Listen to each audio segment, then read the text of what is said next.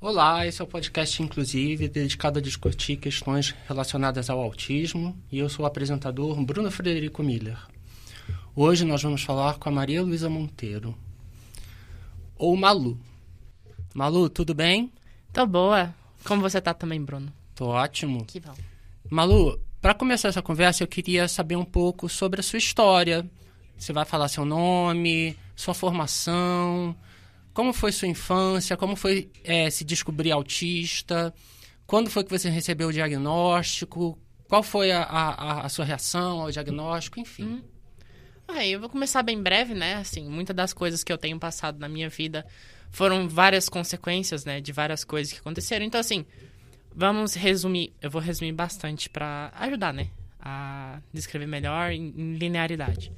É, quando eu tinha 5 anos, eu, tinha, eu me movi da, do Faina, que eu nasci em Goiânia, fui para o Faina morar com meu pai e minha, minha mãe biológica. E acabou que, nesse trâmite geral, assim, de eu mover pra, da, do Faina para Goiânia, é, nos 5 anos, meus pais se separaram. E eu, com 5 anos, já inteligente pra caramba, é, tirava de cor, jogava CS 1.6 no computador da Lan House do meu pai biológico no Faina. Então, você tem uma ideia que a, a criança já não é lá normal, né?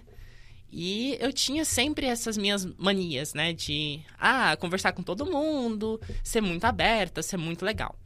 E chegando aqui em Goiânia, é, recebi um diagnóstico já da neurologista que eu tinha idealização suicida. E nesse trâmite, para explicar melhor um pouco dessa minha idealização, essa idealização veio, na verdade, por conta dessa minha isolação, morar muito na fazenda. Isso é um caso problema meu, né? Pode ser diversos outros diferentes. Enfim. Aí, normalmente, assim, ambiente da fazenda, eu era muito sozinha, não tinha muitas amizades, ninguém conversava do mesmo nível de profundidade como eu. Detalhe, eu comia sabão, então já não é outra criança normal, mais um ponto. e é engraçado que eu, eu não comia sabão. Eu comia sabão, quer dizer, desculpa. Mas, enfim, continuando. E aí, chegando em Goiânia, diagnóstico, idealização suicida. E até aí foi um trâmite de várias e várias escolas diferentes que eu tentava estudar, nunca conseguia. Minha mãe sempre escondendo alguns diagnósticos de mim, fazendo teste de QI, dava, ah, 120, 121. É, e, e aí só foi fazendo, foi, cheguei a fazer o projeto Aprendendo a Pensar, sabe? O projeto Aprendendo a Pensar da PUC. Cheguei a fazer o projeto Aprendendo a Pensar da PUC, é, me desenvolvi bem lá até. Aí eu passei para o fui para Alfredo Nassi no sétimo ano. Isso passei... com que idade? Ah, é verdade. É, no projeto Aprender a Pensar, eu comecei o projeto Aprender a Pensar com 10 anos. 10 anos, por. Eu acho que foi 10, 12 anos. Foi muito bom. Foi uma daquelas experiências que eu falei assim, nossa, finalmente eu consegui achar a escola perfeita. E não era escola, né? Era um projeto Aprender a Pensar. É, pra mim, decepção não era escola. Mas era, nossa, pô, que corredores gigantescos. Era, era a faculdade. Foi lá que eu descobri que era uma biblioteca. Aí já cheguei assim, eu cheguei na, na, na biblioteca da escola que eu estudava e falei assim, isso aqui não é, não é biblioteca.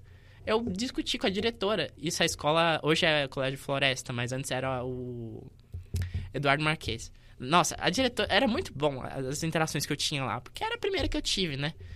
É, conheci várias pessoas lá, tipo, é, eu lembro de uma, uma, interação que era tipo assim, eu tava. Eu sempre todo dia tinha um pessoal do ensino médio e tinha eu também. E eu ficava muito tempo, porque eu esperava a minha mãe chegar de bicicleta para me buscar. era muito engraçado que, tipo assim, é, sabe quando você, no final da aula, está cansado e alguém chega para você querendo conversar? Tipo, você não quer conversar. Claramente você não quer conversar. Mas aí chega alguém no final da aula e fala assim: oh, eu quero conversar com você. E, tipo, coisas assim. E você fica tipo, não, não quero conversar. Enfim. Essa pessoa se chamava Giovanna, nunca mais encontrei ela na vida. Nunca. Depois da, das vezes que eu conversava com ela. E eu nem sei se ela era real, se era imaginação da minha cabeça. Porque eu tinha muitos amigos imaginários. Com quatro anos, meu primeiro amigo imaginário que eu tinha, quando eu morava na fazenda, né? Era ratinho. Eu costumava andar, de carro, uh, andar com o carro. Falava assim, mãe, espera o ratinho entrar. Eu abria a porta para ele entrar. Eles esperavam, eles eram legais com isso. Apesar de eles nem verem quem era ratinho. E eu tinha certeza de que ele estava do meu lado. Ratinho era um ratinho mesmo? Não, era um amigo imaginário. É, mas é, não, eu sei, mas era um amigo imaginário na forma de ratinho? Não, era uma pessoa. Era uma pessoa, ou o apelido era ratinho. Tá bom, é, entendi. Pessoa com o apelido ratinho. Aí, essas várias experiências que eu tive, assim, bem, bem, bem isoladas, que co comprovam muitas coisas, né? Enfim, caminhando aí um pouco no tempo, é, do dessa da Giovana, né, que foi o turning point. Aí começou as coisas, né? A Giovana foi embora. É, não sei se ela tinha falado isso ou não, que ela gostava de mim, eu entendi isso. E, e eu fiquei triste porque depois ela falou que era lésbica e foi embora chorando, não sei o que aconteceu. Enfim, pode ser mais uma coisa da minha cabeça também, não sei. É, e aí eu fiquei muito mal. E aí as coisas só foram desandando, chegou a puberdade para as crianças, né? As, as, crianças chegam nessa fase na puberdade. É, 12 anos, é, 9 anos, 10 anos já chega na puberdade. E eu fiquei muito mal, porque eu não cheguei na puberdade junto com elas. E eu ficava assim, gente, mas por que, que eu não cheguei na puberdade? Era pra eu estar na puberdade com elas. Eu não sabia o que, que era puberdade, só um detalhe. Mas eu percebia que tinha algo diferente na escola. A gente, o caderninho de desenho ninguém mais usava. Que a gente tinha um caderno público de desenho. Que eu, eu incentivava. Eu e o Caleb, a gente ficava assim, gente, vamos caderninho de desenho. Isso era o quê? Quarto ano, quinto ano. E aí no quinto ano já não queria mais usar. Sexto ano ninguém mais usava o caderninho. E eu tentava reviver. Gente, vamos usar o caderninho da escola vamos, vamos, vamos desenhar e, e, colocar a curtida. A gente apagava o número de curtida, quando tinha uma curtida nova, colocava lá, mais uma, sete. Tinha seis. Mais um curtiu, a gente apagava com uma borracha e colocava lá, sete. E aí foi tentando reviver, não deu certo. Aí eu surtei, uh, que as coisas estavam dando errado. Eu, o único grupo de amizade que eu tinha de verdade, assim, de meninas, é, inclusive encontrei uma no supermercado, foi, foi um tanto uh, estranho. Que ela nunca me viu, eu reconheci ela de longe. Falei assim: Oi, tudo bem, Fulana? Eu esqueci o nome dela. Tudo bem, Fulana? É a Fulana. Não, não te conheço. Eu fiquei assim: Eu, ai. Aí, naquela confusão, muita rapidez, né? Supermercado, muita, muita coisa acontecendo. É, acabou que ela foi embora e eu fui terminar minhas compras. É, enfim, isso aí, esse encontro que eu tive com ela já é muito bem depois, já foi esse, esse ano, ano retrasado. E aí eu fui pro sétimo ano. E nesse sétimo ano eu troquei de escola. Aí você imagina, adaptar com os colegas novos, adaptar com ambiente novo. Eu me adaptei bem porque eu sou de explorar os ambientes. Então, assim, por exemplo, essa sala aqui eu já, já olhei tudo quanto é coisa em volta dela. Só não olhei a sua casa. Ou a casa da pessoa que tá assistindo. É... Não seria muito legal falar isso, mas tá bom. é, mas é, aí assim, voltando, sétimo ano, Aí eu comecei o sétimo ano, tudo bem. Primeiro dia, ok, né? Era pra ser ok, mas eu, eu fiz uma briga na sala de aula. Me ouvi com uma briga na sala de aula. O aluno tava desrespeitando a professora. Falaram pra mim, ó, a professora é a professora. Não pode discutir com a professora. Essas regras normais sala de aula. E eu tentando, né, ser normal, não consegui. Eu estressei com um aluno que ele não tava respeitando. Tava jogando bolinha de papel no outro. Amassava bolinha de papel e jogava. Puf. Eu fiquei assim, gente, não brinquem disso. Por que vocês estão brincando disso? E eu. Enfim, as coisas podem ter acontecido de maneira diferente. Cada um tem uma interpretação diferente da realidade. Mas na minha cabeça, naquela hora, era errado. E eu fiquei assim. Não faça isso. Errado. Não faça. E eu, rigidez, né? Autismo. Briguei com ele. Peguei na, na gola dele e depois eu fiquei chorando. Era sempre assim. Briguei com uma pessoa. Posso ter socado a cara dela até, ela, até sair sangue, que eu era muito bruta. E depois eu pedi desculpa e ficava chorando. e ainda mais, né, por questão, né, do sexo masculino, deu aquela dificuldade, né? Porque, pô, você tem essa agressividade, você tá fazendo de mole. E eu não sabia de questão de gênero, nunca soube. A única vez que eu fui descobrir, eu tive de aceitar ainda. Enfim, isso é mais pra frente.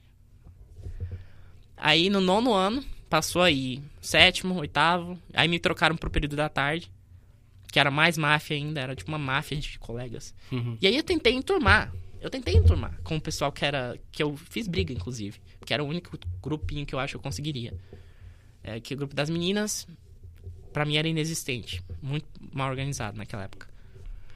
E eu tentava, não consegui também. Aí, a minha última tentativa, que eu lembro, foi assim eu cheguei no grupo de dos meninos e eles estavam brincando de passo levou. A brincadeira é muito simples. Tá lá os, os dois jogando aqui.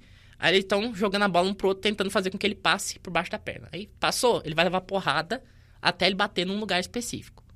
Beleza, bateu um lugar específico, acabou. Ele para de levar porrada. Aí eu percebi que eles gostavam de dar porrada. Então eu falei assim, gente, então vai passar em mim, eu não vou bater. Simples assim, né? Nossa, maravilha. Vão vão. Agora vão bater em mim e eu não vou responder. Acabou. Ganhei a vida, zerei a vida. Amizades. Não foi bem assim. Eles enjoaram. E aí falaram de estranha, ai, você é muito doida, ai, você é muito estranha, ai, não sei, várias coisas. E o bullying só piorava. É, tinha o bullying nesse período todo aí, não acabava. É, usava óculos, era muito nerd, cabelinho social. E usava as coisas, enfim. Mas como é que era esse bullying? Ah, era. Era coisa básica, né? Tipo assim, eu, pelo menos, pra mim é bullying básico. Ah, que eu não entendia brincadeira. Aí a- o bullying começa a ficar pesado quando a pessoa começa a ligar e não, né? bu- Buscar providências, isolar a pessoa que faz bullying Porque tem o bullying mais discreto, digamos assim, que é só isolar a pessoa, não, não querer falar com ela. Tem o bullying que é mais verbal, que é colocar apelidinho, fazer brincadeira Então, é, de trocadilhos, essas coisas. eu não E tinha. tem um bullying físico, né? Que às vezes as pessoas batem ou, ou fazem algum tipo de agressão física. Não, assim, acho que o, o máximo da física foi eles terem descido minhas calças no nono ano. Acho nono, oitavo ano. Eles desceram minhas calças. Mas assim, eu hoje, eu procuro ter amizade com essas pessoas ainda. Não é que, tipo assim, ah, eles fizeram bullying comigo no passado. A gente era criança, poxa, dá desconto. Eu dou desconto porque era criança. Criança é diferente. As dinâmicas, as pessoas vão crescendo, vão mudando. Então eu não, assim, na época é ruim, é ruim, mas infelizmente não tem como evitar. É conversar depois com a pessoa. Às vezes melhor ou pior. É a fase da vida e infelizmente alguns passam mais, outros passam menos. É saber tirar o melhor da, da nossa vida daquela situação específica. Mas então você acha que o bullying não teve um efeito na Teve, de longo prazo em você? teve, até hoje tem. Até hoje tem. Tá, tudo bem. Mas assim, é aquilo. Criança, não- às vezes não tem instrução, o pai não explica pra criança o que é bullying. E assim, faz e não faz. Porque eu, eu tenho um ditado pra mim mesma que eu falo assim: é, é um ditado meu. Não tem nenhum compromisso com as pessoas ou com outras. É o meu, pra mim. Mas se alguma pessoa quiser adotar, é, sofrimento demais causa trauma. Então, assim, eu penso assim: se sofrimento, se eu só tô, tô sofrendo demais, vai causar um trauma. Então, tente melhorar esse sofrimento pra ficar menor. Viver é- já é sofrimento, que a gente tem de acordar, levantar, tomar café da manhã. A vida nunca é, a gente às vezes nunca ganha tudo aquilo que a gente merece. Mas, mesmo assim, a gente não ganha tudo aquilo que a gente merece, né? A gente tenta dar o melhor da gente para nas situações. A gente nunca ganha o que merece, ainda assim. Mas nesse não ganhar tudo aquilo que a gente merece, é, às vezes ter a resiliência de entender que isso pode causar trauma e pedir ajuda.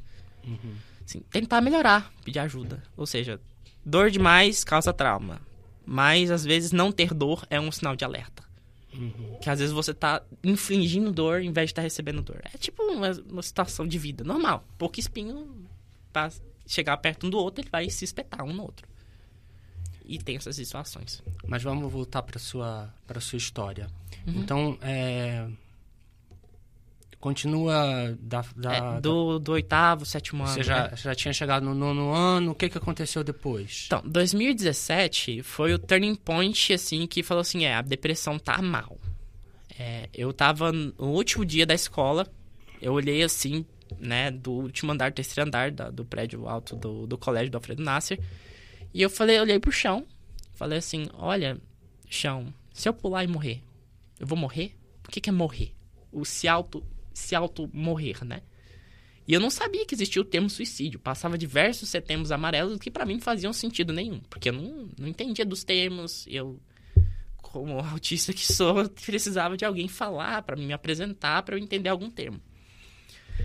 E depois que eu pesquisei, eu pesquisei suicídio, né? Bum, muitos resultados, né? Não é igual você pesquisar se matar e suicídio. Hoje não sei como é que é. Mas antigamente pesquisar se matar e suicídio eram resultados totalmente diferentes. Ou seja, quando eu pesquisei suicídio, buff, a lista de um monte de coisa, de conteúdo, setembro amarelo, não se mate, CVV. Inclusive, o número de CVV eu cheguei a ligar. é, e como boa autista que eu sou, meio desengonçada na fala, naquela época, acabou que piorou a situação pra mim. Isso foi em 2018. Em 2018, depois que aconteceu de eu olhar pro chão, o primeiro pensamento que eu falo que é suicida, que aconteceu na minha vida foi em 2017. Eu quis morrer. Eu não sabia o que estava acontecendo com a minha cabeça, não sabia o que estava acontecendo com o meu corpo. E eu só tava na vibe, seguindo a vibe, ignorando a dor que eu sofria, ignorando o bullying que eu sofria, ignorando tudo. Qual seria a raiz dessa sua ideação suicida? Tem alguma motivação ou é uma coisa que você não é capaz de nomear? São raízes, né? Assim, é... desde criança eu já, já falei, né? tinha um Sim. diagnóstico e eu não sabia. Eu fui descobrir esse diagnóstico, é, não é bem diagnóstico, né? Uma receita, um laudo, tipo um laudo. Idealização suicida, 2007 que saiu, pra você ter uma ideia. Então, assim, 10 anos depois, buf, o primeiro sintoma apareceu do tentar suicida. E em 2018, várias vezes em 2018 eu tentei suicídio também.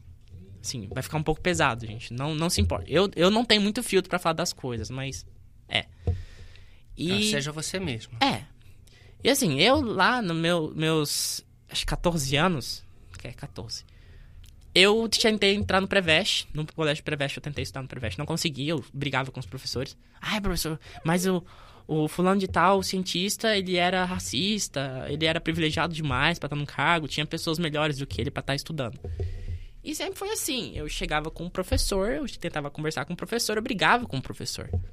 Era, era de praxe. Eu chegar e discutir com o professor, debater com o professor, professor, mas tem isso, isso, aquilo, outro. Tipo, um, um, tentar estabelecer um diálogo com os professores. E nunca dava certo. Até hoje não dá. É, mas eu tento. mas, e aí, quando foi que você foi diagnosticada como autista? Esse que é o melhor, a melhor parte. É porque de 2018 até 2021, eu era interna de clínica psiquiátrica. É assim, é meio chocante, né? Porque, putz, clínica psiquiátrica. Mas a diferença da clínica psiquiátrica é que lá Pode ter doido que não quer se tratar, mas está sendo dopado. E tem os doidos conscientes que quer se tratar. Desculpa o termo doido. Mas é porque, né, um estereótipo que as pessoas usam muito. Ah, é doido, tá indo na clínica que é doido. Não. É uma pessoa que quer melhorar. Ela tá mal, muito mal, ela precisa de uma internação. Então ela vai se internar para melhorar a saúde mental dela. E como, né, a questão do autismo nunca era apresentada, era bipolaridade, era transtorno de, de, de hiperatividade e atenção, era tudo isso, sabe? Bipolaridade, taxa de atenção, é... nossa, várias borderline. coisas. Borderline. E nunca acertava, nunca ia no ponto, na raiz da questão. Aí chegou no IFG, que eu estudava no IF. Eu passei no IF na cidade de Goiás, fui para a cidade de Goiás tentar estudar lá. Tá aí uma boa parte. Na cidade de Goiás, sabe quando você. Interior é diferente de cidade, do, de cidade normal. Interior é tipo assim, a maior idade para você beber é tipo 14 anos. 14 anos no interior, tipo, na maioria das vezes você já tem, acabou, maioridade. Ou seja, lá no interior tinha gente que dirigia com 14 anos, bebia com 14 anos, fazia relações sexuais com 14 anos. E eu não sabia, isso era um mundo novo para mim. E assim, ninguém me explicava do jeito que um autista entende. E eu não sabia que era autista. Aí eu me envolvi com droga, me envolvi com bebida alcoólica, tudo que assim ia piorar o meu caso. Até o ponto de eu começar a piorar a idealização suicida, tentar suicídio várias vezes e me embebedar cada vez mais. Me cortando, cortando parte do meu corpo, me automutilando, me autobatendo. Eu, eu, naquela época também que eu comecei a perceber que tinha uma área de mim que não era masculina, que alguma coisa em mim não era masculina, nada em mim era masculino, e só foi abrindo as coisas. Sabe a primeira conta do Google que você cria? Então, eu coloquei sexo indefinido, porque eu não sabia o que, que era sexo. Na minha cabeça era uma coisa meio estranha. E aí eu comecei a explorar essa minha área mais, né, masculina. Eu tentei me olhar no espelho com roupas, tentar me imaginar toda musculosa, né, com aquele bum, bum, bum. Eu não conseguia, e dava uma danura, tipo, não é eu, tá tipo, um estranhamento natural. Algo que isso eu fui olhar para pensar, né? Nove anos de idade já começou isso. Que com nove anos de idade eu fiz minha primeira conta do e-mail. E eu, na minha primeira conta perguntou lá: masculino, feminino, eu prefiro não falar. E eu falei assim: prefiro não falar. Porque eu, eu achava que era mulher, mas minha mãe não gostava, né? Que pessoal mais antigo, eles não tinham cabeça aberta para isso. E fora que minha mãe também é bem rígida, acredito que ela possa ter autismo. É... Isso tudo, assim, aconteceu em 2018. Eu me descobrindo, parando para refletir algumas coisas da minha vida. E eu sempre fui uma pessoa filosófica, eu quero ter razão para as coisas. E como não tinha às vezes razão para viver, dane-se. Morrer. Não tem outra solução. Eu já pensava nesses cenários várias vezes. Falava assim, e se eu morrer? Morri. Só que eu nunca pensava nos outros. E quando eu comecei a pensar nos outros, foi na clínica psiquiátrica. Me trouxeram para Goiânia, da cidade de Goiás. Fiz transferência do IF pra, pra, cidade, pra Goiânia. Transferiu, puf.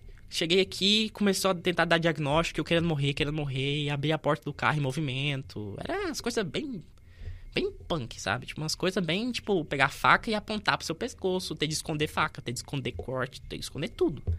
Que eu achava. E um dia eu me tranquei no, no banheiro também. Enfim, coisas pesadas não vamos falar. Vamos pensar numa coisa melhor, assim. Chegou 2021, 2020, estudando IF. Tinha um psiquiatra lá que ele ficava me olhando no corredor. Chegou em mim, aí eu cheguei lá para consultar com um psiquiatra, né? Que tinha um psiquiatra grátis no IF. De graça até injeção na testa. Brincadeira. Pra tentar tirar um pouco da atenção de vocês. É... E aí eu cheguei no psiquiatra e apresentei, né, as coisas que eu fazia, que eu tomava, e ele falou assim, não, faz assim, lê esse livro. Ele me passou a diferença invisível da... Acho que é da Lud, Jude, eu não sei. Eu não conheço esse livro. É, é o livro A Diferença Invisível. Pesquisar lá vai ter até um livro, que era audiolivro. Era, era o, a capinha aparecia lá a imagem do livro e aí as cenas que ela ia lendo. E eu falei assim, gente, ela sou eu. As coisas que aconteciam, por mais que sejam diferentes, eu sabia dizer que era uma coisa diferente, que era uma coisa igual a minha. Acabou. Cheguei, pá, bati o olho e falei, é eu. Aí adivinha o que, que eu falei pro doutor na sessão, na próxima sessão. Doutor, mas ela eu. Ele falou assim, pois é. Você tem trans, transtorno espectro autista. Você é autista. Eu fiquei assim. É isso? E bola pra frente, né? De acordo com o que ele falava. E aí eu fui pesquisando, encontrei o Naya, encontrei os grupos e a vida foi começando a encaixar as peças. Às vezes reclamam da peça do autismo. Minha, minha pegada, por exemplo, da peça do autismo agora, né, com essa história que eu tô falando o símbolo do autismo, Sim, né? Sim, como quebra-cabeça e tal. Eu penso assim, se querem deixar o quebra-cabeça, por mim tudo bem, porque faz sentido. É aquela peça que você nunca tá achando e quando você acha, você encaixa e se... é um quebra-cabeça gigantesco. Quanto mais você vai se autoconhecendo no espectro autista, mais você conhece coisas que te complementam. E essa rigidez que a gente tem, se a gente trabalha ela, cara, eu fico vendo que, tipo assim, quanto mais você trabalha a pessoa do espectro autista pra quebrar essa rigidez, ela vai desenvolvendo e ela vai se tornando uma pessoa muito poderosa e autoconhecedora de si própria. É uma coisa assim, investir na pessoa que tem autismo é, é mágico, porque você vê a mudança. E assim, tem estudos que, né? Estudos, estudos. Pode, é que nem aqueles estudos do ovo, né? Cientista pega uns, pegam um, um, um, uma visão diferente e outro pega outra visão. A minha visão que eu mais aceito é essa do nível de suporte sobre autismo e que é uma deficiência física. Por causa que uma área do cérebro é um transtorno de desenvolvimento, que o, o, algumas partes do cérebro não desenvolvem junto com as outras, ou não desenvolve, ou desenvolve demais, ou desenvolve menos. Enfim, é um transtorno. E saber disso é importante. Tanto que minha psicóloga comigo, ela conversa, não é de uma maneira filosófica. Não, ela, ela pega o cérebro dela e começa a apontar. Essa área do seu cérebro aqui, ó, não tá funcionando. Aí você tem de fazer isso, isso e isso para fazer com que ela funcione. Estimular isso, isso e isso. E aquilo fazia sentido para mim. Para outras pessoas pode não fazer. Mas é. Vamos dizer, né? Os, as tips and tricks do autismo. Dicas e. e, e, e, e passos do autismo, vamos dizer assim. Cada e, autista aprende de um jeito. E Malu, é, eu queria que você falasse bem rapidamente, porque eu quero depois abordar seus hiperfocos, mas antes eu queria que você me dissesse assim, o efeito que o diagnóstico teve em você, se descobrir autista, hum. e é, a, a importância do Naya nesse processo. Olha, o Naya. Eu vou falar como é que eu conheci o Naya, pra você ter uma ideia. Eu tava com o Andy uh, numa festa do partido, PCB. Eu não era de partido. Eu, inclusive, eu me considerava uma pessoa de centro, nem de direita, nem de esquerda. Eu tenho minhas opiniões políticas, mas eu prefiro não comentar, porque não compensa. Afinal, quem resolve isso não é nem a gente. Aí, assim, eu tentando, né, conversar com ela. Nossa, Andy, você é autista. Eu nem sabia que era Andy. Eu vi uma pessoa com um fone gigantesco. E como eu tinha visto na internet uma pessoa sobre autismo lá com um, um fone daqueles da 3M, sabe? Que era de trabalho. Eu cheguei lá e falei assim, você é autista? Ela falou assim... Sabe quando o olho dela brilha? O olho de Andy brilha. Tipo, é uma coisa muito, muito muito legal. Tipo assim, pô, como se você tivesse tocado no hiperfoco da pessoa, sabe? É, é, muito. A pessoa se identifica. Aí ela olhou pra mim assim, sim! Eu falei assim, eu também sou, é recente. Ela falou assim, nossa, que legal! Aí a gente ficou assim, né? O estereótipo de autismo. aí, aí ela falou assim, vem no Naia. Aí eu falei assim, onde que é o Naia? Ela falou assim, no Pacareião. Aí foi conversando com ela, nem pode ser, assim, às vezes nem foi essa sequência, mas enfim, foi num part... numa festa partidão. E aí eu fui no Naia, Cara, eu cheguei lá, eu fiquei assim, gente, o lugar é mágico. É uma coisa assim. Se eu chegar no Naya, é outra energia. Eu coloco o meu eu de fora na porta. Chego lá e falo assim, outra pessoa, sou outra maluca. Porque lá eu consigo desenvolver as coisas que eu lá fora não consigo. Por exemplo, em perceber no outro algo que eu posso fazer também e que às vezes eu não percebo, porque lá fora as pessoas mascaram.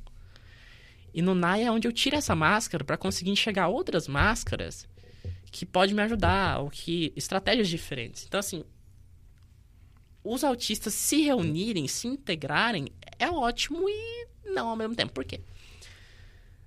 O Naya me ajudou muito na questão social.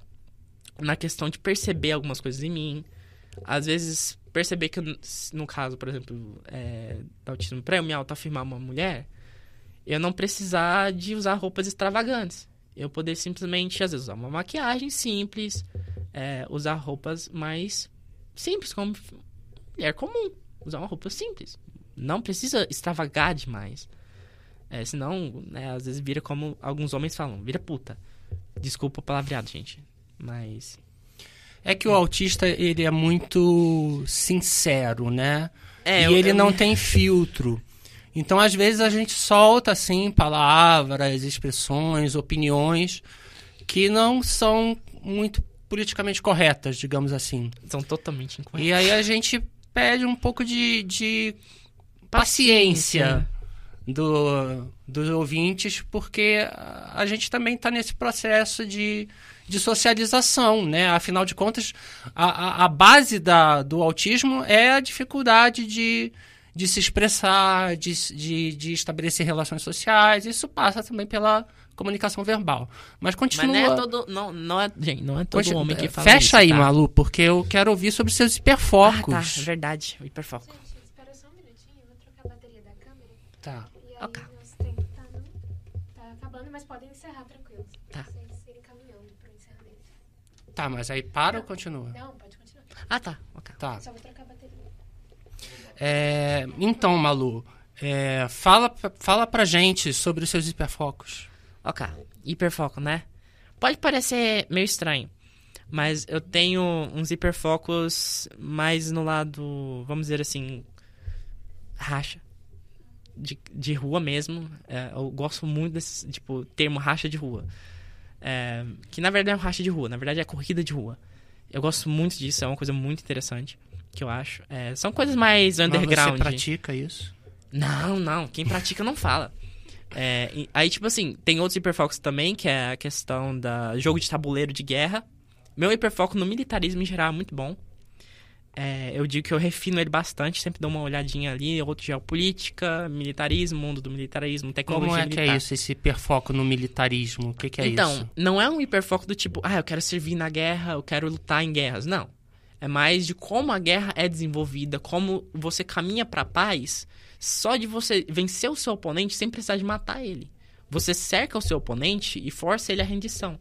Por exemplo, privando ele de água, privando ele de alimentação, pra ele faz para exaurir o seu oponente Seria um hiperfoco na guerra, estratégia de guerra, essas coisas. Não é um livro do Sun Tzu de você ler a arte da guerra. É mais uma coisa tipo, você avaliar aquilo que a guerra envolve pra você conseguir desenvolver uma estratégia melhor, tanto num campo de batalha, por exemplo, ou fora de um campo de batalha. Mas você real. não estuda relações internacionais. Não necessariamente você precisa estudar relações internacionais para saber um pouco de militarismo. Não, eu sei disso. É que eu, é... eu tô falando no sentido de que é, se você tem hiperfoco nisso, talvez fosse um curso interessante.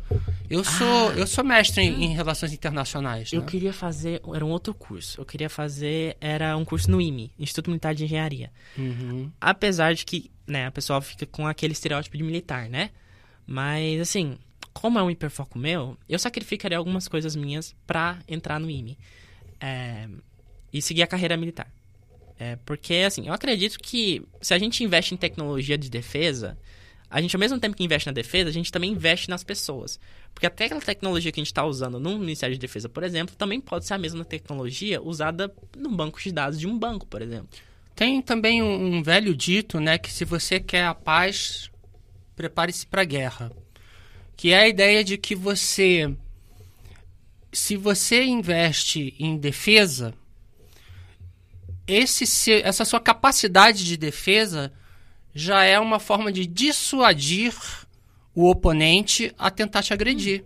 Então você tem que ter uma, uma, um- uma capacidade militar para se defender, é, planejando para a guerra, se preparando para a guerra, mas é, fortalecendo a- a- a- o seu horizonte de paz. Eu, eu já penso assim, que a mesma arma que a gente usa pra defender, a gente também usa pra atacar. A mesma munição que a gente usa pra disparar contra um, outro ser humano, a gente também usa pra disparar contra nós. Ou seja, a arma que a gente tá usando é- pode ser a mesma que ele tá usando pra gente também. Arma de fogo. Um, um dispositivo de disparo de munições de metal. Às vezes metal, radiação, enfim. Um projétil está sendo disparado contra a gente. É, Pode parecer meio estranho, às vezes, ver uma pessoa autista, trans, falando sobre isso, né? Mas, assim, é um hiperfoco meu. Porque, assim, se eu fosse escolher, se eu pudesse nascer normal ou autista, eu escolheria nascer normal. Quero que isso fique bem claro. Porque É, Não é normal, legal- não é legal- Neurotípico, é né? neurotípico. Eu falo assim normal porque eu já considero outros níveis de normalidade. Por exemplo, o que é normal e o que não é normal. Normal é uma coisa que já tá acontecendo com um padrão, já é pré-estipulado. Já, já é uma coisa que se entende... Dentro da normalidade. dentro das- é, dentro das possibilidades é uma coisa que daria certo. Ou seja, eu consegui estudar bem, normal, socializar normal. No caso, conseguir atender às necessidades de socialização que eu tenho. Conseguir, né, ter um nível de neutralidade, ou seja, não ser muito feliz nem muito triste no meu humor. E manter os padrões dentro dos padrões normais. Que, na minha concepção, pelo menos, padrões não são ruins. Eles servem para ajudar a sociedade a um objetivo em comum. Ou seja, a gente tem um objetivo. Para chegar nele, a gente tem toda uma, uma linha de procedimentos, às vezes, que é bom seguir. Não, não é que você tem que seguir todos eles à risca, mas que é bom, às vezes, dar uma, pelo menos, uma tangenciada neles para você conseguir ter um progresso um pouco mais avançado com base em experiências passadas. Ou seja, pode ter outras maneiras também de melhorar e não foi documentado ainda. Mas tanto que, pô, a gente faz tratamento, terapia, várias coisas para mitigar esses, essas deficiências e esses problemas que a gente tem às vezes no dia a dia, pra gente conseguir viver melhor. Viver com pessoas neurotípicas também, que é um- uma coisa boa, que até que se prove o contrário, ainda tem mais pessoas neurotípicas do que neuroatípicas. É, no- na questão do espectro autista, né? Que eu penso. Entendi. É, Malu, a gente tem que encerrar. É, Uhum. foi, um, foi um depoimento muito intenso, muito importante. Acha intenso? Foi muito ah, mas é bom. você também, né? Muito obrigado pela sua participação. Gostei Uhum. muito. É, e esse foi o podcast, inclusive. Eu sou o apresentador Bruno Frederico Miller. Muito obrigado a todos pela audiência.